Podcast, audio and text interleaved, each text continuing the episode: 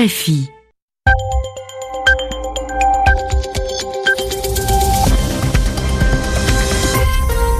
Bonsoir à toutes et à tous, il est 21h à Paris, 20h en temps universel, l'heure de votre journal en français facile. Aurélien Devernois. Et à mes côtés ce soir, Zéphirin Quadio. Bonsoir Zéphirin. Bonsoir Aurélien, bonsoir à tous. Le Zimbabwe s'interroge sur son avenir au lendemain de la démission de Robert Mugabe et son probable remplacement par son ancien vice-président Emerson Mnangagwa. L'avenir de la Syrie en discussion, la Russie, l'Iran et la Turquie proposent un congrès à la réconciliation, un congrès de la réconciliation avec le soutien du régime de Damas, mais pas sûr que l'initiative soit soutenue par l'opposition syrienne réunie en Arabie Saoudite. Nous irons également à Beyrouth où le Premier ministre Saad Hariri a finalement décidé de retirer sa démission annoncée il y a trois semaines. Et puis du football, cinquième journée des poules de la Ligue de Champions, nous rejoindrons en fin de journal Olivier Pron qui assiste à la rencontre PSG Celtic Glasgow. Le journal, le journal en français facile. Au lendemain de la démission de Robert Mugabe, la transition politique s'organise au Zimbabwe. En exil depuis début novembre en Afrique du Sud, l'ancien vice-président Emerson Mnangagwa a fait son retour dans le pays ce mercredi. Il devrait, sauf surprise, être investi président par intérim vendredi. Dans un discours prononcé devant le siège du parti ZANU-PF, il a promis le début d'une nouvelle démocratie au Zimbabwe. Un changement attendu avec impatience par la population qui espère un redressement économique après des années de crise. Notre envoyé spécial Valentine Rioux s'est rendu dans le quartier populaire de Mbaré en bordure d'Harare. David et Violette se serrent avec leurs enfants et leurs petits-enfants dans une maisonnette de trois pièces. Dans cette famille, seul l'aîné des enfants travaille. C'est lui qui nourrit toute la famille. Le grand-père accuse Robert Mugabe d'avoir ruiné l'économie du pays. Du moment où il est arrivé au pouvoir, il a tué l'industrie et l'éducation. Même si on dit que les Zimbabwéens ont la meilleure éducation du continent, en fait, les jeunes n'ont pas de diplôme et ils se retrouvent au chômage. D'ailleurs, un seul de mes enfants travaille et c'est le seul qui est passé par l'ancien système éducatif. À quelques rues de là, Takutsi boit quelques bières avec ses amis pour célébrer la chute de Robert Mugabe. Le jeune homme de 31 ans travaille à l'usine et gagne 250 dollars par mois, un salaire décent selon lui. Encarté à la ZANU-PF, il se dit attaché à la politique d'indigénisation engagée par Robert Mugabe. J'apprécie cette politique économique de la ZANU-PF. Céder 51% des capitaux, ça va. Je pense que si le camarade Mnangagwa vient au pouvoir, il faudra poursuivre cette politique. Je suis sûr que certains investisseurs reviendraient. Certains sont d'accord avec ces politiques, mais ils n'aiment pas Mugabe. Il en faudra peut-être un peu plus pour redresser l'économie exsangue du Zimbabwe. Valentine Rioux, Harare, RFI. La Russie, l'Iran et la Turquie proposent un congrès des peuples syriens pour mener, c'est-à-dire conduire le pays à la réconciliation après plus de six ans de guerre. Un congrès qui serait organisé à Sochi, en Russie, où Vladimir Poutine, Hassan Rouhani et Recep Tayyip Erdogan étaient réunis aujourd'hui. Le président russe a précisé son objectif à l'issue de ce mini-sommet. Le président iranien et le président turc soutiennent l'initiative d'un congrès du dialogue national syrien. Nous avons décidé d'organiser cet événement ici à Sochi avec la participation des représentants de toute la société syrienne. Les ministères des Affaires étrangères de nos trois pays devront définir la composition et les dates du congrès qui aura lieu ici, L'objectif sera de réunir à la table des négociations les délégués des différents partis politiques syriens, en incluant l'opposition intérieure et extérieure et les représentants des groupes ethniques et confessionnels. Le Congrès étudiera la nouvelle constitution et l'organisation d'élections sous l'égide des Nations Unies, ce qui pourra donner une nouvelle impulsion au processus de Genève. Je le dis encore une fois, c'est aux Syriens eux-mêmes de décider de l'avenir de leur pays, qu'il s'agisse des membres du pouvoir actuel ou de l'opposition.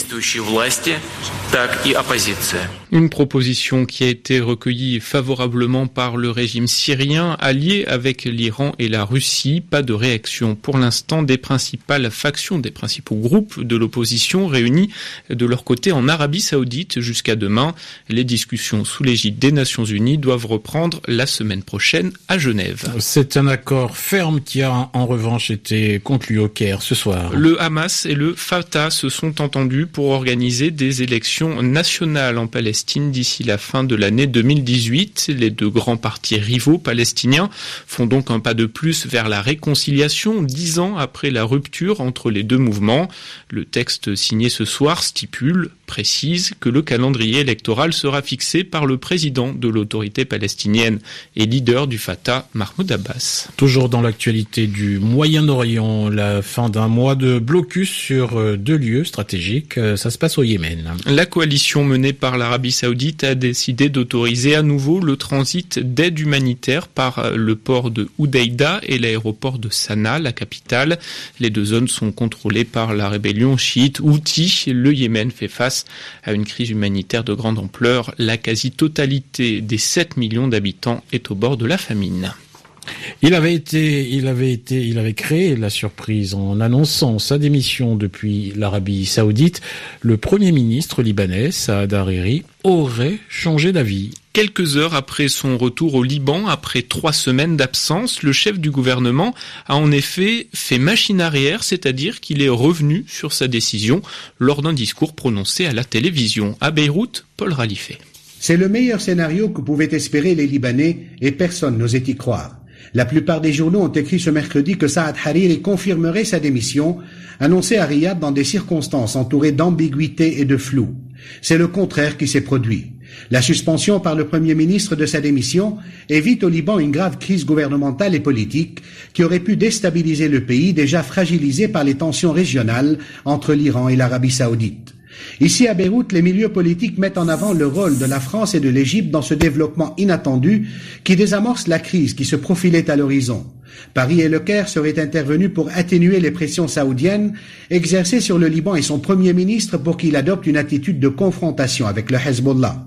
Mais c'est surtout la gestion interne de cette crise sans précédent qui a permis à Saad Hariri de procéder à ce rétropédalage l'unité affichée par les dirigeants et la classe politique, la fermeté du président Michel Aoun qui a exigé le retour de son premier ministre à Beyrouth et la flexibilité du chef du Parlement Nabih Berri, prêt à discuter de la distanciation du Liban par rapport aux conflits régionaux comme le souhaite Riyad.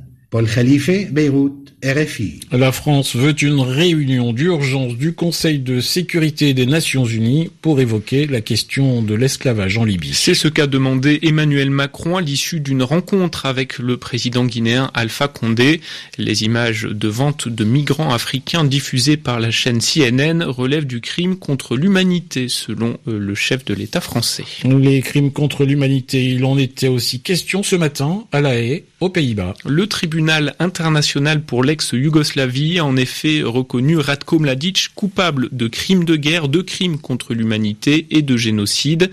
L'ancien chef de l'armée de la République serbe de Bosnie était notamment jugé pour le massacre de Srebrenica où 8000 hommes et adolescents bosniens musulmans avaient été exécutés. Du football aurélien avec la suite ce mercredi de la cinquième journée de la phase de poule de la Ligue des Champions en et, Europe. Et l'on connaît Zéphirin un nouveau qualifié pour les huitièmes de finale. Il s'agit de Chelsea, vainqueur 4-0 face à Karabag.